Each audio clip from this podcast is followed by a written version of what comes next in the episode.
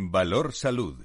La actualidad de la salud en primer plano. Comienza un tiempo de radio y comunicación con la salud y la sanidad como protagonistas, información y reflexión con nuestros contertulios, expertos y diversos en su procedencia, pero son los mejores.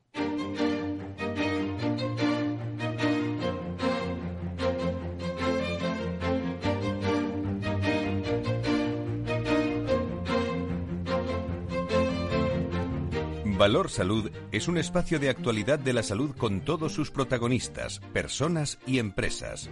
Con Francisco García Cabello. Ya no es obligatorio la mascarilla, lo ha decidido el gobierno. Muy buenos días a todos, bienvenidos eh, a esta tertulia de salud y sanidad, a este punto de encuentro todos los viernes en Capital Radio, con la salud y la sanidad contada de otra forma. Desde ayer deja de ser obligatorio en exteriores, sin aglomeraciones, se matiza. También en los recreos, poco a poco, hay comunidades que se van incorporando a esta hora, es decir, hay recreos que dentro de una hora van a ir todavía con precaución, pero la idea es que el lunes estén eh, pues todos sin mascarillas ya, tras aprobar la medida del Consejo de Ministros y salir publicada ya en el Boletín Oficial del Estado, una decisión que tan solo hace unas semanas era totalmente la contraria. ¿Es técnicamente correcto tomar esta decisión? Eso se lo plantean muchos y muchas personas hoy, que a pesar de sentir algo de, si me permiten, libertad sin la mascarilla, cuando uno está en la calle, sienten también respeto ante la decisión. Y muchos eh, seguirán con la mascarilla atendiendo también, entre otras cosas, a recomendaciones de la Organización Mundial de la, de la Salud. Las comunidades también retirarán sus restricciones eh, poco a poco como está haciendo Euskadi, como está haciendo Galicia, como está haciendo también en Cataluña, en un día en el que la sanidad nos ha informado de 53.055 nuevos casos de COVID, una cifra sensiblemente inferior a los 62.800 del día anterior, del miércoles. Tenemos datos de ayer, del jueves, a estas horas, aunque en esta ocasión el, dato eh, quizás estaba inflado eh, eh, por la actualización de Cataluña, que no había podido notificar el martes de esta semana los datos actualizados por un problema técnico. Una incidencia acumulada que continúa su rápido descenso, marca ya 1.566,97 casos por 100.000 habitantes en los últimos 14 días. También desciende la presión hospitalaria, un 10,92, así como un 17,41% de las plazas en UCI y en cuanto a las muertes, se han añadido 393 al cómputo total que ya marcan 95.000, lo recuerdo siempre, 606 defunciones en nuestro país, sin contar, por cierto, con las que no pudieron o no se pudieron confirmar en la primera ola. Sanidad también recoge un análisis eh, que nos hace llegar a todos los medios del estado de la vacunación en los casos notificados y entre el 6 de diciembre del 21 y el 30 de enero del 22, la incidencia en personas completamente vacunadas es muy inferior muy inferior a la observada en, en, no vacunación. La mayor diferencia se observa en personas mayores de, de, 60 años. Un COVID que nos deja la noticia, por cierto, del contagio de Su Majestad el Rey, la reina de Inglaterra también, Isabel, y, en eh, el alta también, de, de alegría que nos da del actor Resines, que después de 48 días en el hospital ya ha salido, en un momento en el que enfermeros de toda España, que han atendido quizás a estas personas que digo, se concentran en centros de salud para protestar por el abandono de la atención de la atención primaria.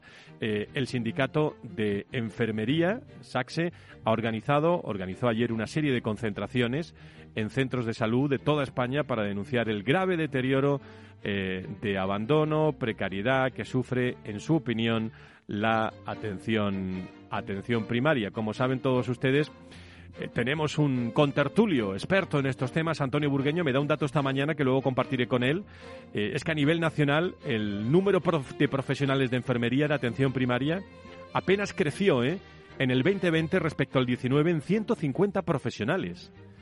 Fíjese toda la, la que se ha liado con el COVID de la atención solo, solo, o aún así es el dato más alto de la serie estudiada desde 2004, la actividad creció en 3 millones de consultas, 2,2%. La sobrecarga tiene eh, un objetivo o un foco, que es la dedicación lógicamente a la vacunación. Si esto es así, luego nos lo dirá Antonio Burgueño, la situación es difícil eh, que, se conviva con, eh, con, nuevos casos que puedan, que puedan surgir. Una cuestión coyuntural, pero no es una cuestión de recursos, pues el número de centros apenas varía en los últimos años. ¿Cómo se puede articular esta mejora? queja habitual de enfermería. Hoy nos vamos a ir en Valor Salud a un dispensario.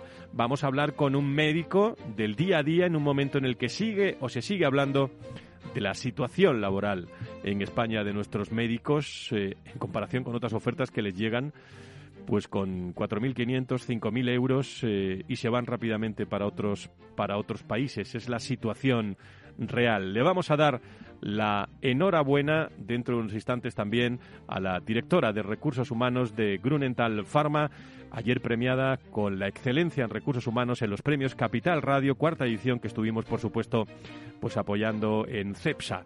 Con, eh, con, todos, eh, con todos ustedes, digo todos ustedes porque ya están informados a estas, a estas horas. Contenidos diferentes, personas relevantes del mundo de la salud y sanidad en directo.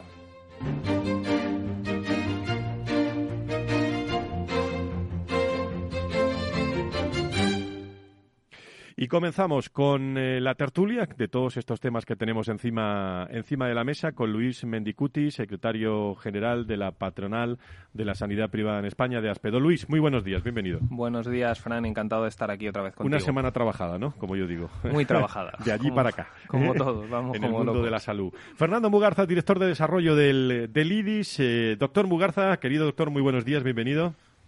Muy buenos días, querido Fran, queridos amigos y queridos contertulios.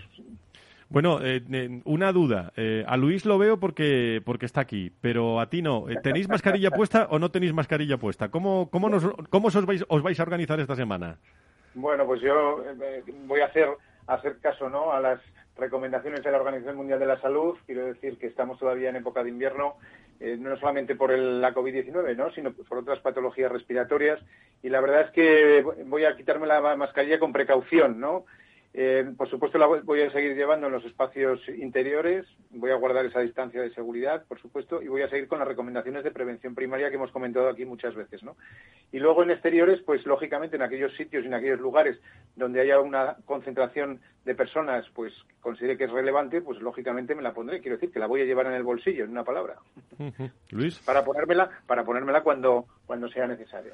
Yo estoy en línea con el doctor Mugarza. Eh, creo que debemos seguir las, las indicaciones y las recomendaciones sanitarias y evitar, en la medida de lo posible, los espacios interiores y llevar la mascarilla en, en interiores en todo caso y en exteriores cuando haya una congregación de gente y, no se pueda mantener la distancia de seguridad. Así que, eso es lo que haré. Sigue, sigue Fernando y Luis, sigue bueno el, el rumor constante del esfuerzo que están haciendo nuestros médicos. Eh, el sindicato de enfermería eh, organizaba ayer una serie de, concentraciones en centros de salud de, toda España y se sigue hablando también, no, ya de la vocación de nuestros médicos, que es eh, muchas a prueba de fuego, sino de la, de la dedicación que, estamos, que están teniendo los médicos en España y, y, están llegando cada vez más. Sé que se habla mucho de esto, pero están llegando cada vez más ofertas muy interesantes a nivel internacional para nuestros médicos. ¿Qué opináis de todo esto, Fernando Luis? Pues sí, la verdad es que, mira, es uno de los temas que, me, agrada que, lo comentemos hoy en, la tertulia, porque la verdad es que eh, me viene preocupando desde hace ya un tiempo, ¿no? Porque la verdad es que aparecen, van apareciendo noticias, ¿no? Como las que has comentado. Ayer, por ejemplo, en los informativos de, televisión estaban hablando de, de, esa diáspora de sanitarios, ¿no? En el sentido de que aquí en España formamos médicos, enfermeras, eh, farmacéuticos, bueno, profesionales sanitarios en definitiva, ¿no? Eh, lógicamente con un coste importante económico, ¿no? Y, también de, sacrificio de las familias, ¿no? Porque al fin y al cabo formar un médico, pues no se hace en cuatro días, ¿no? Una enfermera, un farmacéutico, un profesional sanitario, ¿no? Y luego hay otros países, pues que se los llevan y se van a otros lugares, a otros caladeros, ¿no? Pues buscando pues mejoras, ¿no? En sus condiciones profesionales. Por otro, por otro lado, Fran, Luis, eh, hay otro tema también que, salió ayer, ¿no? Y es que gran parte o buena parte, ¿no? Una parte de, los profesionales sanitarios en este momento, y digo profesionales sanitarios porque abarco a todas a todas las áreas, ¿no? Eh, eh, estarían en, pensando, ¿no? De dejar la profesión en el caso de que, tuviesen posibilidades de hacerlo. Eso es más preocupante, doctor. ¿eh? Esto me parece muy preocupante. ¿no? Esto lo uno directamente con el tema del burnout y la salud mental, eh, también los profesionales sanitarios, con el estrés que, están llevando en esta pandemia, la, tremenda carga que, estamos depositando sobre sus espaldas. ¿no? Y luego ya para finalizar, el tema de las jubilaciones. ¿no? el tema de las jubilaciones en los próximos años que sin duda va a generar pues pues eso una carencia de profesionales que eso sí que también es muy preocupante de cara pues a que nuestro sistema nacional de salud nuestro sistema sanitario en definitiva pues eh, mantenga las, condiciones de, calidad que todos esperamos. Escasez de talento eh, que va a ser un denominador común el año bueno el año y hacia el año que viene. Este 2022 en, eh, en, la pública, en la privada, en, en, en, todos, en todos sitios, porque efectivamente eh, vamos a tener que, que, renovar el capital, el capital humano, y es que mm, nos podemos encontrar con capital muy preparado, eh, pero que muchos pueden renunciar bueno, hay muchos que no tendrán, no podrán renunciar y tendrán que trabajar, pero se tendrán que marchar fuera con ofertas muy interesantes. Porque eso está creciendo, Luis. Así es, así es. Yo creo que la, exigencia que, se, que, han tenido los profesionales sanitarios, no solo la enfermería, sino también la profesión médica y otras profesiones sanitarias a lo largo de estos dos años, ha sido muy, muy alta. Eh, no debemos olvidar, olvidar además que en algunos momentos de la pandemia pues estuvieron jugando el tipo y en muchas ocasiones pues no tenían materiales de protección o incluso los materiales que se les llegó a facilitar en un momento dado, pues era, era defectuoso, ¿no? O sea, que creo que les debemos mucho a nuestros profesionales y, hay que estar muy, muy, muy en deuda, estamos muy en deuda con ellos. Em, yo creo que, que el, problema que tenemos, eh, de, digamos, eh, este problema de que, ha venido con la pandemia, además se ha acentuado por la escasez de profesionales, que es de lo que estabas hablando ahora, Fran. Eh, actualmente, por, por centrarnos en la enfermería, existe alrededor de un 1% de paro en esta profesión y los centros sanitarios al menos los que nosotros representamos, los privados estarían encantados de poder contratar más profesionales, pero no los encuentran. Y esto es un gran problema, así que necesitamos eh, tener más enfermería. ¿Cuál es la solución, Fernando? ¿O dónde, desde el IDIS, cómo estáis reflexionando en este asunto? Pues vamos a ver, la, la solución yo creo que es complicada y compleja, ¿no? Yo recuerdo ya hace años que se hizo un estudio, un informe, pero cuando digo hace años, hace bastantes años, ¿no? en, aquel caso lo, encabezaba la Confederación Estatal de Sindicatos Médicos, ¿no? Y yo recuerdo que, bueno, pues que tuve la oportunidad, ¿no? Y la suerte de participar de alguna forma en ese, en ese informe, en ese estudio, y ya desde hace, insisto, muchos años se barruntaba la situación que estamos viviendo en este momento, no por la pandemia, sino por la por el decalaje ¿no? de las profesiones sanitarias. Y se veía que efectivamente al cabo del tiempo iba a haber pues eh, carencia, por ejemplo, de enfermería, carencia de especialistas y de especialidades, ¿no? Como estamos viendo en, este, en, este, en estos momentos. ¿no? Y el problema es que cualquier profesión sanitaria no se improvisa en un momento, quiero decir, necesita años, tiempo, esfuerzo, de dedicación. Y para eso hace falta fundamentalmente tener una estrategia. A mí me, me gustaría conocer cuál es la estrategia para los próximos años, ¿no? Porque ahora pues se nos llena la boca con los temas de transformación digital y es fundamental, importantísimo además, porque de, alguna forma contribuye también a aliviar la presión del sistema, ¿no? Pero yo creo que se debería hablar también mucho de la estrategia de las profesiones sanitarias, ¿no? ¿Qué es lo que vamos a hacer desde el punto de vista de la Administración? En el sentido de favorecer precisamente que los médicos que tenemos formados se queden, las enfermeras que tenemos formadas se queden, no se nos vayan, ¿no?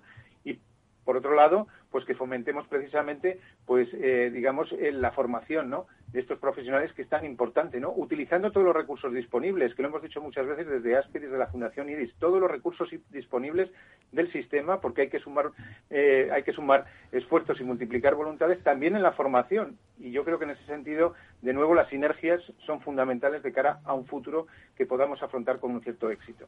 Yo creo, yo creo que, la planificación en cuanto a, a los recursos humanos del Sistema Nacional de Salud ha brillado por su ausencia. Este es un problema que se barruntaba desde hace muchos años, como dice el doctor Mugarza, y que eh, a día de hoy no tenemos la información suficiente para poder afrontar el problema. Y lo primero es tener la información. Es decir, actualmente no sabemos cuántos profesionales faltan, no sabemos dónde faltan más, eh, en qué zonas faltan. Es decir, hubo un proyecto normativo que era un registro estatal de profesionales sanitarios que precisamente venía a, cuantificar estas carencias de profesionales. Y ese proyecto, pues, por determinados motivos, pues no está en marcha todavía.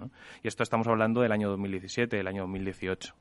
Y, por apuntar un dato también, hablamos de que, de que muchos profesionales pues optan por eh, irse al extranjero eh, precisamente por las condiciones laborales que, les pueden ofrecer en otros países. Sin embargo, a día de hoy tampoco disponemos del dato de cuántos profesionales se van. La única referencia que tenemos son unos certificados que emite cada consejo profesional de cada profesión, el de enfermería, el de médicos, pero no existe una estadística oficial de cuántos están en el extranjero o cuántos se van cada año. Yo creo que esto deberíamos trabajar en ello. Cada vez se habla más de, este asunto de, fondo y, llegará un momento que tengamos que convivir con el COVID, pero estos números irán eh, bajando, lógicamente, pero esperemos que el problema este, porque es un problema, no, eh, no se quede ahí se pueda solucionar, especialmente en la atención primaria. Tenemos costumbre en este programa desplazarnos a, hospitales hasta hora de la mañana, 10 y 20, 9 y 20. Eh, nos vamos al Hospital Universitario Rey Juan Carlos. hablamos con su director médico del hospital, el doctor Rey. don Juan, encantado de saludarle. Muy buenos días. Hola, buenos días. Encantado y gracias por la invitación a participar en este foro. Muchísimas gracias. Eh, bueno, en primer lugar, ¿cómo es la, situación en estos momentos de, su hospital respecto a los COVID? ¿Qué, reflexión tiene, doctor?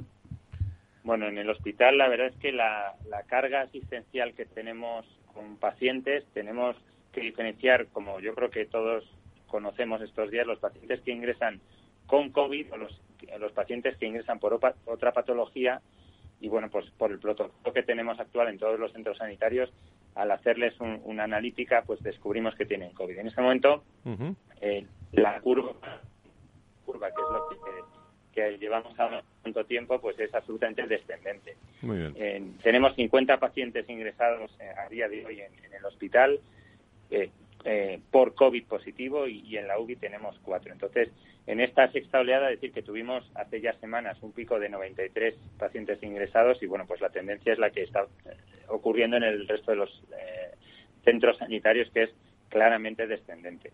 Eh, doctor, estamos hablando en esta tertulia hoy, bueno, de muchos movimientos que ha habido esta semana de, enfermería, de la situación de, los médicos. bueno, están yo siempre hago la misma pregunta. ¿Están fuertes ustedes para, bueno, esta sexta ola, pero no sé si pueden venir más o, recuperarnos de, todos, de todos estos meses que han sido eh, pues muy complicados para los médicos en España? Bueno, yo creo que no, no solo para los médicos, yo creo que para los sanitarios en general y para la sociedad. Eh, si llevamos con un problema desde hace dos años. Yo creo que una cosa buena y ya hace muchos meses que yo creo que la mayoría de los hospitales hemos empezado a, gestionar mejor es que es la idea de que tenemos que convivir eh, con este escenario de tener una pandemia que se va reduciendo, pero que vamos a tener oleadas sucesivas y lo que tenemos que aprender es cómo diseñar circuitos para que el resto del hospital eh, se resienta lo menos posible o no se resienta nada. O sea, yo creo que, tenemos un compromiso con la sociedad de dar respuesta a las necesidades de todos los usuarios, de todas las personas que dependen de nosotros y que tienen dentro o fuera del hospital algún tipo de necesidad con el, de contacto con el sistema sanitario. Línea directa con el Hospital Universitario Rey Juan Carlos en Capital Radio, en Valor Salud a esta hora. No sé si Luis Medicutis y Fernando Mugarza, brevemente, porque tenemos un par de minutos, quieren, quieren preguntar algo. Fernando, Luis. Sí, yo hay una, cuestión relacionada precisamente con lo que estábamos eh, comentando, doctor, es, el tema de las profesiones sanitarias, ¿no? ¿Cómo lo ve desde, desde ese gran hospital, ¿no? Desde, desde sus responsabilidades, esta carencia de profesionales que poco a poco pues eh, eh, lo vamos viendo como la punta del iceberg, ¿no? Sobre todo de cara a futuro. ¿Cómo lo ve? Bueno, desde mi punto de vista yo, yo creo que hay roles que tienen que cambiar eh, roles fundamentalmente desempeñados con las funciones que puede tener un colectivo como es la enfermería, en la que a lo largo de todas estas oleadas hemos eh, sufrido eh, pues una carencia objetiva de, recursos de enfermería. Yo creo que, que debemos reorganizar la actividad de hospital eh, dentro y fuera de él, dándole un papel más preponderante con tipos de consultas, tipos de, asistencia sanitaria diferente a la enfermería. Y luego, dentro de, todo esto, pues las herramientas, eh, les está escuchando eh, un, rato lo, que están diciendo antes, las herramientas de esto de la transformación digital, yo creo que a lo largo de estos dos años han surgido un montón de iniciativas. Pero yo creo que, que en este momento hemos identificado o estamos empezando a tener claro, eh, bien identificados los pacientes que son susceptibles de tener consultas de, telemedicina mucho más allá de, tener el paciente lejos, sino de ver, entender las necesidades que tiene realmente el paciente, agrupando citas, haciendo planes de citas y trayectorias de los diferentes procesos asistenciales que, tienen que necesitan los pacientes como para mejorar este tipo de, calidad. Esto que parece muy muy poco plausible, yo creo que, hay gente que se dedica a esto. Los, si escuchamos a los médicos y a las enfermeras y a los pacientes, podremos diseñar mejor estos procesos y gestionar mejor los recursos. Muy bien, pues eh, doctor, le, agradecemos mucho su, su, presencia en Valor Salud y le deseamos una buena jornada desde el Hospital Universitario Rey Juan Carlos. Gracias por estar con nosotros, eh, doctor Juan Rey. Muchas, gracias. A, Muchas gracias a vuestra disposición. Muy bien, muchas gracias. Bueno, pues eh, yo creo, Luis eh, Fernando, que, eh, que, estas conexiones nos dan mucha realidad de lo que está ocurriendo en el sector público, sector privado, en un momento donde nos dedicamos a hablar de salud y de sanidad, quizás de otra forma, Retos que, tenemos en esta semana, agenda, agenda interesante que le puedan comunicar a todos nuestros oyentes. Tenemos un minuto y medio para los dos, para Luis Mendicuti, secretario de la patronal, con Fernando Mugarza, director de desarrollo. Fernando, eh, algunas claves para esta semana. Bueno, pues nosotros vamos a continuar con, con nuestra estrategia, ¿no? Hablando de continuidad asistencial, muy importante, basada fundamentalmente en los temas de interoperabilidad. El paciente es el dueño de sus propios datos de salud y, por lo tanto, debe, poder transitar entre el sistema público y el sistema privado con total libertad y garantía de que tiene encima sus propios datos de salud, ¿no? Y vamos a hablar también, pues, de todos los temas de transformación digital, ¿no? Como bien ha dicho el, doctor, pues eh, la verdad es que es una de las herramientas, una de las palancas que nos pueden ayudar a afrontar con éxito el futuro. Y por eso, desde la Fundación IDIS estamos también comprometidos, como lo pusimos de manifiesto, valga la redundancia, en el manifiesto que emitimos recientemente con esa transformación digital del sistema. Luis. Nosotros a seguir trabajando esta semana. Eh, tenemos la oportunidad de ir a, de visitar a nuestros compañeros de Baleares, a, a UVES, que, que, son muy amigos y, y siempre nos ayudan en todo. Y, nada, y a seguir trabajando en los objetivos que tenemos, eh, vinculados principalmente a, luchar contra la escasez de profesionales, que es de lo que hemos hablado hoy aquí, y que esperamos poder llegar, eh, ayudar a nuestros hospitales a, reducir este problema.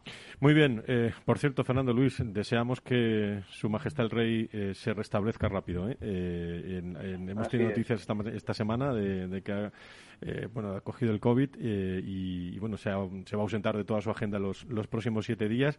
Desde aquí les mandamos un, un, abrazo, un abrazo muy fuerte. Fernando, ¿algo más que añadir?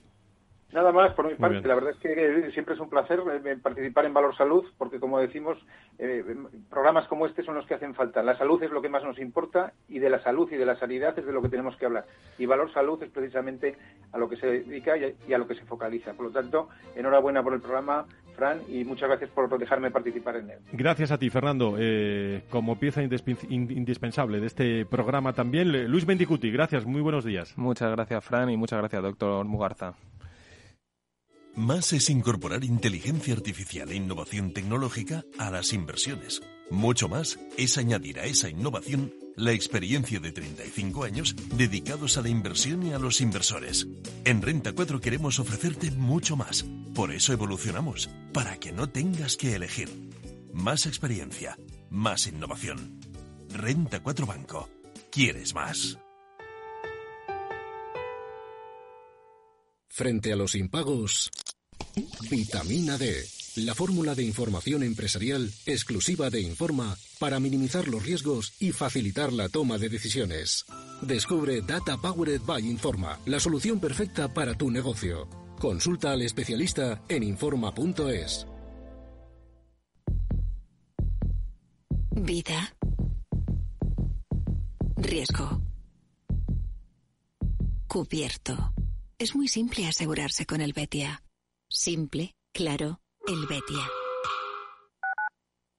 Capital Radio Madrid 105.7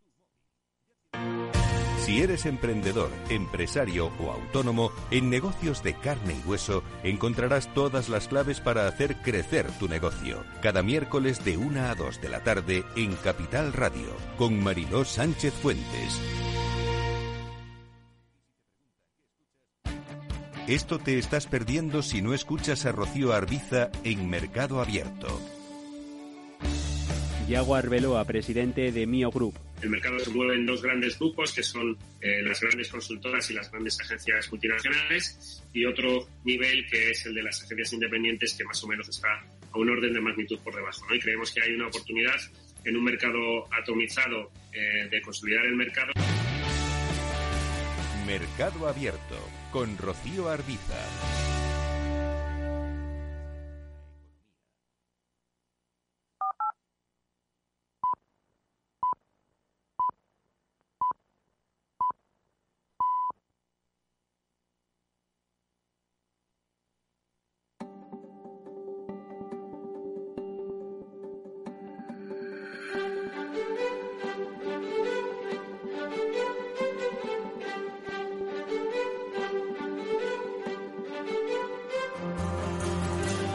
Valor Salud es un espacio de actualidad de la salud con todos sus protagonistas, personas y empresas.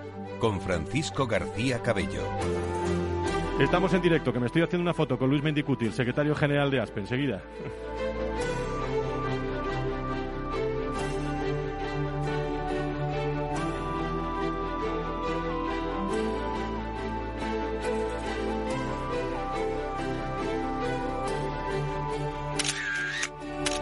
Fenomenal, ahí queda la foto de, de la semana, la foto del, del día. Estamos eh, contentos ¿eh? en Capital Radio. Ayer en la sede de CEPSA, cuarta edición de los premios eh, Capital eh, Radio. Bueno, tendría que tener yo todo el programa de hoy para, para enumerar el, el buen trabajo de todo el equipo de Capital Radio y sobre todo de todos los premios. Pero sí quería hablar y distinguir a, a Rosa Moreno Díaz, que es directora de Recursos Humanos de Grunenthal Pharma, que fue elegida como excelencia en recursos humanos y hablando de salud y sanidad y de Pharma quería saludarla esta mañana. Rosa, ¿cómo estás? Muy buenos días, bienvenida. Muy buenos días, Fran. Muchas gracias. Buenos días a todos los bueno, oyentes. Salud. enhorabuena en primer lugar, ¿no? Muchísimas gracias. La recibo en nombre de todos mis compañeros y directivos de Grunenthal Pharma. ¿Cómo son las personas de, de Grunenthal Pharma en un sector que estamos hablando de farma, salud y sanidad, muy de actualidad, muy, muy en primer plano, Rosa?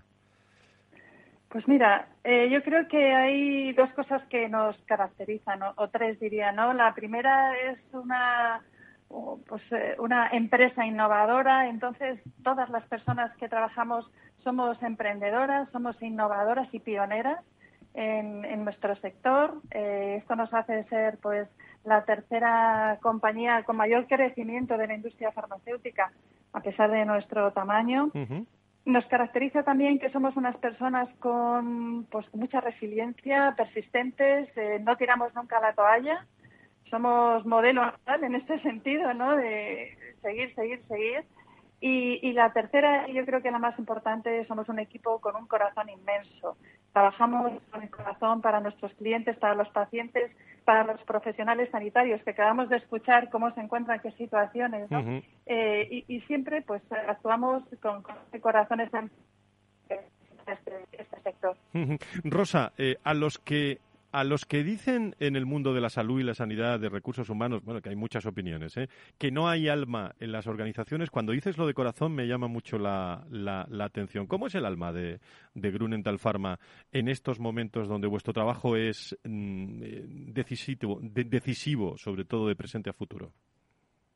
Pues mira, el alma es lo principal porque es lo que hace a las personas que trabajamos en la compañía tener un compromiso intrínseco con nuestra misión de, de tener un llegar a conseguir un mundo sin dolor. Ese compromiso va ligado eh, completamente con la confianza que depositamos en, todas las personas, unas con las otras, pero esta confianza eh, en las personas eh, nos hace ser responsables de nuestras actividades, trabajar con, pues, con una ética en la gestión increíble, con honestidad, eh, para construir esa credibilidad que, que es tan importante. Y, y, bueno, pues con el corazón que te comentaba, ¿no? De pensar siempre en, en los pacientes, en las situaciones que, que les rodean, ¿no? A, a las personas que les Y me- profesionales sanitarios. Y me imagino, por último, por mi parte, Rosa, que en un mundo de investigación, de farma, en estos momentos tan importantes. Bueno, me imagino que en tu compañía la, el reskilling, la formación, el, el, estar al día en todas las cosas de cultura, de innovación, de investigación, pues será uno de los ejes fundamentales, ¿no? Sí, de verdad es que ahora mismo todos los indicadores nos dicen que hay que ser pionero, que hay que ir por delante, hay que innovar. Ayer en los premios de Capital Radio eh, vimos empresas increíbles eh, de digitalidad, de ciberespacio, de multiversos, de cosas increíbles. Hay que estar ahí, hay que ir dando pasos. A veces nos caemos, pero tenemos que levantarnos y mirar hacia el futuro, hacia adelante. Eh, y nosotros, pues, por ejemplo, todo el año de la pandemia, en lugar de hacer ERTES o o, prescindir de personas, lo invertimos en formación, en, digitalidad, en nuevas eh, capacidades que se necesitan. Invertimos casi 50.000 horas eh, de formación en ese año y estamos ahora recogiendo pues toda esa inversión en ser pioneros en la digitalización y en el modelo de approach a, nuestros clientes y a nuestros pacientes. Bueno, pues eh, Rosa Moreno Díaz, eh, directora de Recursos Humanos de Grunenthal Pharma, Premio Excelencia Recursos Humanos, que allí lo recogía en CESA. Y yo me pregunto, la última, Rosa, cuando uno llega esta mañana eh, a tu empresa de, de, Grunenthal Pharma con ese premio, bueno, que yo creo que es muy importante que, los directores de Recursos Humanos, especialmente, especialmente del sector, sepan contarlo y transmitirlo. ¿Qué te han dicho? ¿Qué, has contado tú cuando has llegado por, por tu oficina esta mañana? ¿O, o, o qué te han transmitido? Pues mira, es una emoción tan grande porque los primeros que lo reconocen son los compañeros, ¿no? Eh, antes que la dirección, antes que eh, esos mensajes que he recibido por, por LinkedIn, por WhatsApp, por, todas las vías de reconocimiento, que además no es ningún mérito mío, sinceramente es un mérito pues el estilo de liderazgo del comité de dirección de Grunenthal y de las personas, entre ellas que siempre se ayudan es un modelo muy bonito, estamos muy orgullosos y tenemos un reto que es mantenernos eh, pues ahí arriba, ¿no? Mantenernos en esto y que, y que sigamos creciendo y teniendo razones para seguir recibiendo premios. Bueno, pues ya sabes que soy un convencido hace muchos años que los directores de recursos humanos, especialmente desde los últimos 24 eh, meses en el sector salud, sanidad, farma, es que deben de estar eh, distinguidos por las cosas que se hacen bien y sobre todo mm, dar relevancia a las cosas que se están trabajando en las organizaciones y que se conozca desde, desde esa comunicación interna, esa comunicación externa a los demás. Rosa, te felicito y te mando un abrazo fuerte desde aquí, desde Capital Radio. Muchas gracias. Lo recojo, Fran. Muchísimas gracias. Enhorabuena. Un abrazo. Valor Salud desde la actualidad. La salud al alza. Venimos hablando mucho de, médicos. Eh, por segunda vez en ocho meses la mascarilla deja de ser obligatoria por la calle. A partir del pasado jueves, de ayer mismo, los ciudadanos ya pueden no llevar la mascarilla eh, puesta cuando pasen eh, por la calle o asistan a eventos multitudinarios y, estén sentados en una distancia de un metro y medio de otras personas con las que no conviven. y algunos que la seguirán llevando, otros no. Pero yo me preguntaba hoy cómo, cómo se está trabajando. En estos momentos, las 10 y 37, las 9 y 37 en las Islas Canarias, en un, eh, en un dispensario, en un hospital, en un centro de, de, salud. Y me voy a hablar con el doctor Fernández del Campo, médico de familia del Centro de Salud mm, Miguel Armijo Moreno en Salamanca. Doctor Fernández del Campo, muy buenos días, bienvenido. Muy buenos días, gracias. Muchísimas gracias. Bueno, ¿cómo estáis trabajando eh, esta mañana en las últimas horas con esta decisión de la mascarilla? ¿Qué estáis viendo? ¿Cuál es vuestra situación, Lucas? Nosotros seguimos trabajando con mascarilla. Eh, con una buena mascarilla, porque el problema de las mascarillas es que, primero, la gente eh, ha utilizado y sigue utilizando malas mascarillas, las quirúrgicas no sirven para nada, y tendríamos que irnos a una FP2 o una FP3, que tampoco sirve para nada si no está bien puesta y la mayor parte de la gente la lleva mal puesta. Muy baja, sin ajustar con el alambre superior, y usan barba. Las barbas y las mascarillas no se llevan, lo siento por los señores barbudos, hay que afeitarse. Eh, las mujeres de cara fina no les sirve para nada. Aquí doña Irene Montero me va a, decir que hay un micromachismo de mascarillas. a ver si le va a llamar, doctor. A ver si le va a llamar. Pero es que hay que usar mascarillas que ajusten perfectamente a la cara. Y si no, no estamos haciendo nada. Entonces, las mascarillas son eficaces, pero son escasamente eficientes por mal uso. Eh, ¿Cómo, ¿Cómo, es la situación en estos momentos de, de, los enfermos? ¿Siguen, ¿Siguen llegando por goteos? ¿Notan ustedes reducción en dispensarios, en centros médicos, en, eh, en, en centros de salud, en este caso de, de, de, Salamanca, donde estamos hablando en directo? Sí, vamos a ver. Hemos tenido hace dos semanas una caída importante y ahora hemos tenido un pequeño repunte. El problema es que lo que estamos viendo es eh, cuadros en general catarrales, sin más, excepto pacientes concretos. Yo, en mi caso, eh, he tenido un paciente que no he vuelto a saber nada de él, sospecho que está muerto, sé que ingresó, pero como luego tenemos una descoordinación de comunicación, eh, pero era un paciente con un linfoma avanzado. Sí. Eh, y luego ha tenido otro paciente ingresado no vacunado voluntariamente. Bueno, pues digamos que se ha trabajado su ingreso y un tercer paciente que está ingresado en situación estable eh, con mucha patología. Entonces, eh, la pregunta que tenemos es, los que se están muriendo realmente no parecen morirse por coronavirus, claro. parecen morirse por otras enfermedades y además tienen coronavirus, que son dos circunstancias. Es un detalle muy importante que está apuntando el doctor.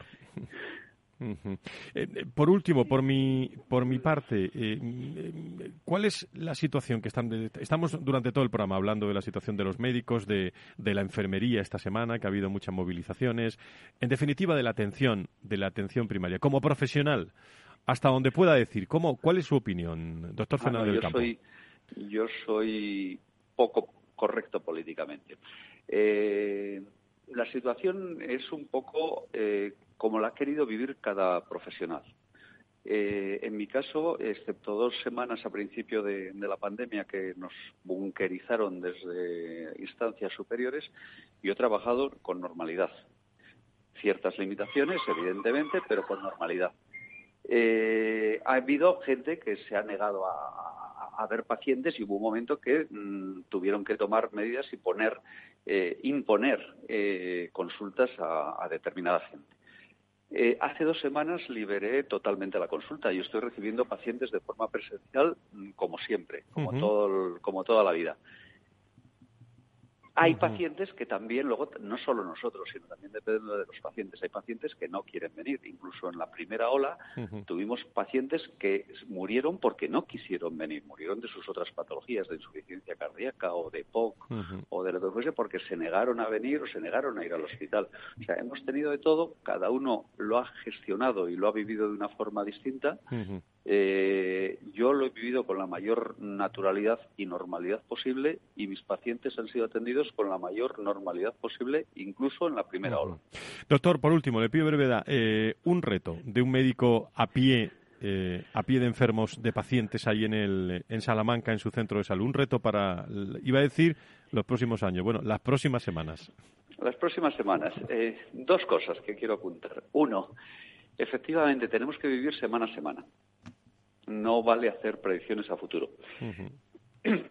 Es un virus que ha sido sorprendente, aunque parece seguir la trayectoria de todos los virus, que es una atenuación, bien porque el mismo virus se atenúa o porque hemos ido, desa- ido- perdón, me he trabado, No hemos ido desarrollando eh, inmunidad, ¿vale? Una adaptación. Se murieron mucha gente que eran los susceptibles y ahora, pues como comento, la mayor parte de los cuadros que vemos son catarrales. Dicho esto, una llamada a los señores políticos. ¿Por qué siguen castigando eh, al país con aislamiento de siete días, con baja de siete días, baja laboral? Eso nos está suponiendo un coste económico brutal. Con una reclusión de pacientes de siete días, que estar siete días en casa apestado en una habitación que no te mira ni la familia, cuando estamos enfrentándonos en este momento, insisto, a un cuadro catarral. Bien, Eso pues. sería que si liberan las mascarillas, deberían replantearse liberar a los pacientes de hacer una cuarentena de siete días aislados y sin ir a trabajar. Sí, es la incongruencia muchas veces de, de Sí, la política en salud y sanidad. Sí, deberían ir a trabajar con mascarilla, a lo mejor con doble mascarilla, pero deberían ir a trabajar.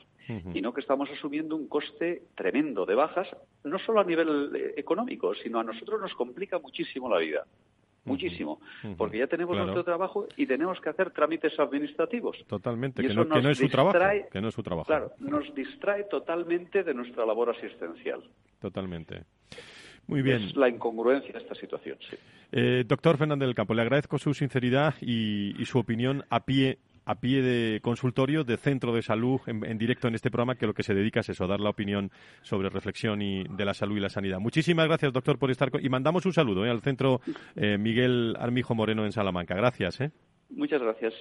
Muchas gracias. Por cierto, eh, antes de entrar en la tertulia con Antonio Burgueño y, Nacho Nieto, que me, están, eh, que me están esperando para hablar mucho de atención primaria, el Foro de Excelencia en Sanidad del Club de Excelencia en Gestión eh, presenta la guía de, interpretación del modelo FQM 2020 para el sector sanidad y quería conocer algo y que me dijeran su, su desarrollo, su evolución y su presentación. Miguel Romero es el director de marketing comercial del Club de Excelencia en Gestión. Don Miguel, encantado de saludarle. Muy buenos días. ¿Tenemos a Miguel? Miguel se nos ha ido. Bueno, pues enseguida que tengamos al Club de Excelencia en, Gestión, con Miguel Romero, director de marketing de este club eh, en gestión, nos, nos iremos con él. De momento, a las 10 y 45 nos vamos a la tertulia con Nacho Nieto y con Antonio Burgueño.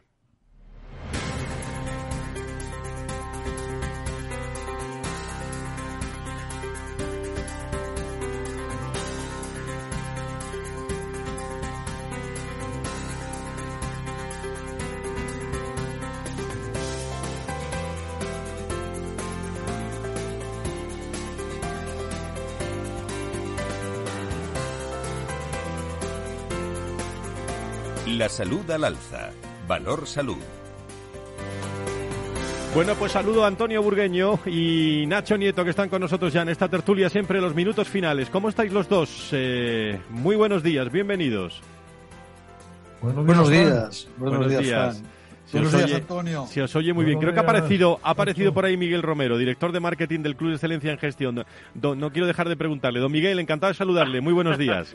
muy buenos días. ¿Qué tal? Bueno, que no, no, nos oíamos. Bueno, como, como, responsable, bueno, como responsable de marketing comercial también del Club de Excelencia en Gestión, dinos algo de este foro de excelencia en sanidad del Club de Excelencia en Gestión que estáis, eh, pues que estáis potenciando y, y del modelo FQM 2020. Miguel. Pues eh, dos o tres palabras. Al final, el Foro de Excelencia en Sanidad, pues nace para intercambiar conocimiento y experiencias, todo dentro del marco del modelo FQM de excelencia. Y, ahí es donde nace la guía de interpretación, ¿eh? con, em, con este objetivo de aproximar el modelo, un modelo eh, que, a nivel mundial se utiliza por más de 50.000 organizaciones, pero también muchísimo en el entorno sanitario. Y ahí está, ¿no? Aproximar este modelo que es genérico para todos los sectores, pero utilizando un lenguaje próximo a las características del ámbito sanitario. Me imagino, Miguel, que con una representación muy amplia del sector, ¿no? Pues eh, fíjate, eh, ha sido elaborado en co-creación con casi 30 expertos en sanidad y en el modelo. No hay otra forma de trabajar en este momento. Hay que co-crear este tipo de conocimiento, hay que compartirlo y, em, lo presentamos el día 16 eh, aplicado de forma práctica. Por lo tanto, invito a todos los eh, profesionales que quieran aproximarse a este documento, que pueden descargarse de forma gratuita para que se inscriban ah, en este webinar que vamos a hacer ah, el próximo 16 ¿A qué hora es, Miguel? de febrero. ¿Sí? dime, dime. No, que decía que a qué hora es para que lo sepan todos nuestros oyentes. Pues fíjate, vamos a hacerlo exactamente a las una de la, mañana, de una a dos. Muy bien. Una hora muy intensa en la que vamos a presentar la guía con Alberto Pardo y Juan Ferrandiz eh, y vamos a no tanto presentarla como cómo se puede utilizar la guía para eh, esta mejora en la gestión de los centros sanitarios. Muy bien, pues eh, el miércoles será, será noticia, se presenta eh, este nuevo, nuevo eh, foro de excelencia en sanidad del Club de Excelencia en Gestión, con representantes hablando también de esa aplicación de la guía del modelo FQM.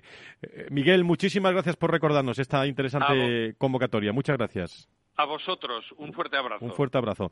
Nacho, Antonio, muchas noticias, pero como siempre las sabéis resumir también, ¿cuál es vuestra reflexión de, lo que está pasando en el mundo de la salud y la sanidad en estos momentos? Eh, ¿Lleváis mascarilla o no lleváis mascarilla? Yo iba a decir que como estoy aislado ah, solo en el despacho, pues no llevo mascarilla. ¿O vais a este llevar mascarilla cuando salgáis de los despachos? Sin duda. Yo voy a seguir haciendo lo mismo. Lo que pasa es que ahora no me obligan, ahora luego, porque quiero. es la diferencia. Sí, es, lo que, es lo que yo me temía. Algunos antes me gusta más. ahora como no les obligan, ahora la llevo, ¿no? Pues, me gusta más. Pues según las circunstancias en la calle, yo sinceramente, ¿no? Eh, si no hay gente y no hay barullo, pues eh, uno puede permitirse bajársela y guardarla un poquito. Y si hay barullo, hay mucha gente, hay, hay multitud, pues seguiremos usando la mascarilla que de momento eh, que, las cosas no se han arreglado del todo, ¿no? Por lo tanto, sí que alguna precaución hay que, hay que tenerla, hay que tenerla. Eh, eh, Antonio, y sin entrar en el fondo de la mascarilla, porque, bueno, nos llevaría a más cosas, ¿no? Porque la verdad es que las normas, yo ahora le enseñaba por línea interna, estábamos whatsappeando, Antonio y yo le enseñaba el, el boletín del otro día eh, donde se publicó el Real Decreto y la verdad que todas estas cosas eh, te hacen pensar. Es peligroso si te pones a pensar demasiado en ciertas cuestiones, a ver cómo se llega para, para tratar de entenderlas, ¿no? Porque no es fácil, no las de hoy, sino las de, las de toda la temporada. Eh, se, se ratifica una norma del uso de la mascarilla y cuando todavía eh, no se ha publicado casi en el boletín oficial del Estado, está saliendo un real decreto que dice que hay que usar menos la mascarilla. En fin, tenemos un pequeño lío, sí, tenemos un pequeño lío. Y mientras, Antonio, tú manejas bien los datos, bueno, los conocéis los dos, quedábamos eh, esta mañana eh, de, la atención primaria. Y aquí hemos tenido testimonios muy directos ¿eh? y muy políticamente incorrectos, que, como definía el médico que, nos acompañaba, eh, Lucas. Me gusta mucho el médico cuando dice, tengo pacientes en el hospital. Es magnífico. Eso, eso no es un médico de atención primaria, eso es un médico de familia, un médico tradicional. Eh, tengo pacientes en el hospital por esto y por otro, es magnífico. No, la situación de la primaria, lo mismo diciendo, estamos publicando algún dato, adelantamos algún dato más aquí para sacar un informe especial, porque evidentemente se publica mucho de que cómo está la primaria está mal. Ahora las enfermas diciendo que se van a la huelga, pues hombre, eh, si yo no digo que no tengan problemas, es que han atendido, eh, han tenido del orden de 140 millones de, de vacunas. La actividad, como tú dabas al principio, la actividad ha subido un poco, pero viene a ser a razón de nueve consultas al mes por profesional en enfermería, pero todo les viene por las vacunas, ¿no? Eh, es cierto que ha habido más, más profesionales que han ido a la medicina, han ido a la atención primaria, más profesionales, más, más, personas, más, más eh, ciudadanos, ¿no? Cinco millones más que lo que viene siendo habitual y esto pues ha descolocado un poco, ¿no? La primaria no hay menos recursos, eh, los centros de salud vienen a ser prácticamente los mismos los que hay, lo que pasa es que aumenta mucho la actividad y, no tanto los profesionales que hay. ¿Eso qué significa? Pues que, pues que a lo mejor es un problema que nos ha creado el COVID y que, y que cuando se recupera la normalidad, pues habrá que ver si sigue habiendo problema o no. Pero no podemos eh, tomar decisiones radicales, estructurales, eh, de, más, de más plantillas estructuralmente para, para arreglar un problema que es circunstancial. Sobre todo que muchas enfermeras lo que están es vacunando, ¿eh? Pero es que la vacuna no es ponerla, se trata poco. Si es que hay que recibirlas, prepararlas, citar al paciente, organizarlas. Sí, vamos, el proceso. Pero, bueno, tengamos también en cuenta que un número muy importante de vacunas no se han puesto en los centros de atención primaria.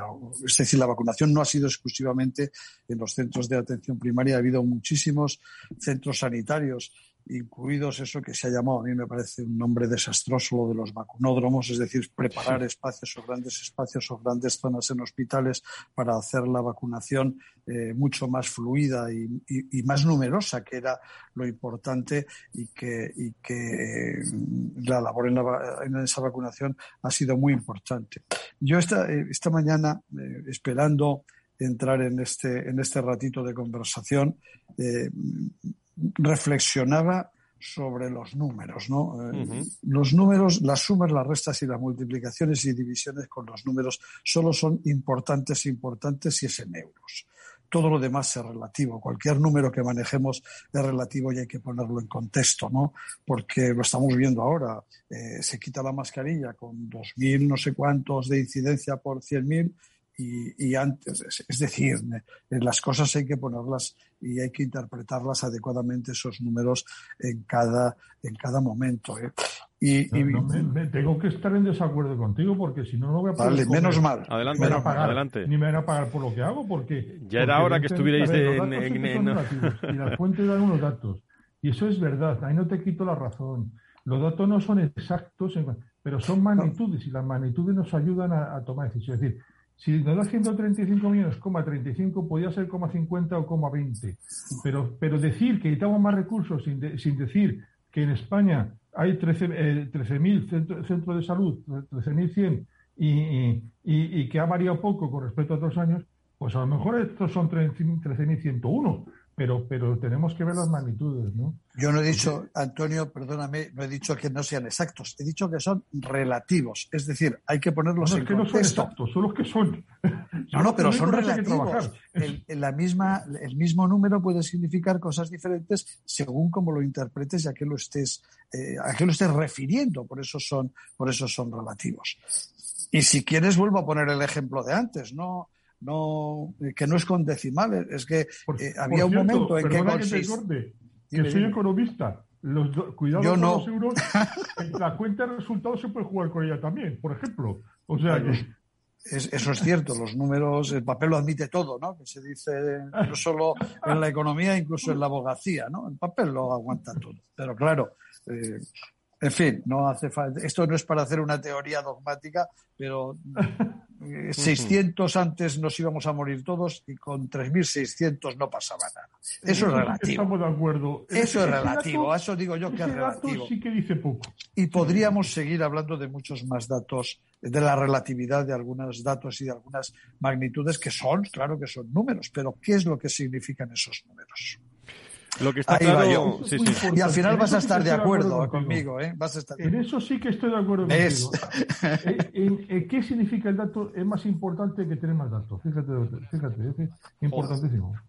Incluso hacerles caso y utilizarlos bien. Eso ya es, eso ya es un éxito. eso ya es la leche.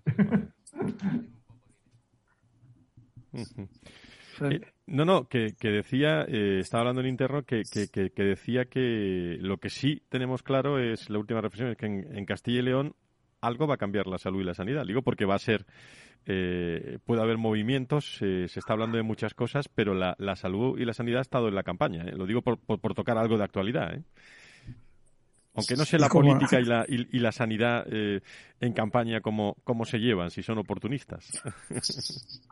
Bueno, la sanidad es oportunista siempre, eh, hablando de política, ¿no? supongo, bueno, en campaña, en campaña también. Eh, yo no he hecho un seguimiento exhaustivo de la, de la campaña de Castilla León. Se oyen y se ven cosas, sí que hay, en cuanto a los resultados, una cierta expectación, cuando menos, por no por dejarla en un, en un término blando, que es expectación, pero eh, la sanidad es que, y en estos momentos es algo muy importante. Es muy importante por lo que está significando en la realidad de la situación y en el momento, y es mucho más importante porque tenemos, eh, lo digo casi todos los días, aprovecho a decir siempre algo de esto, porque tenemos que preocuparnos de, su futuro y eso exige remangarse y ponerse a la acción de una manera inmediata y bastante contundente. Y creo que en eso, Antonio, sin usar números vamos a estar de acuerdo.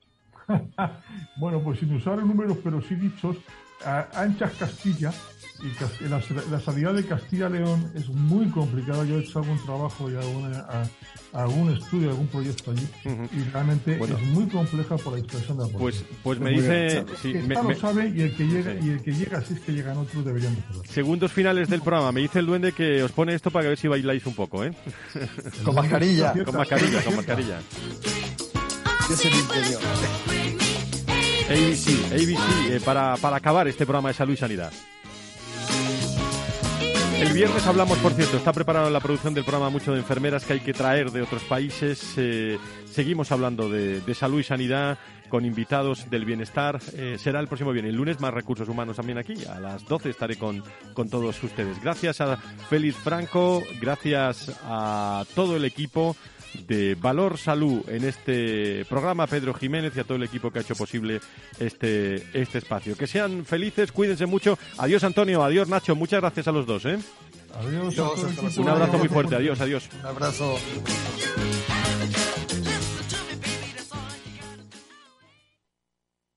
Ser una empresa Red Infinity es disfrutar de la mejor conexión de fibra, es tener voz y datos ilimitados, es contar con centralita virtual para no fallar nunca.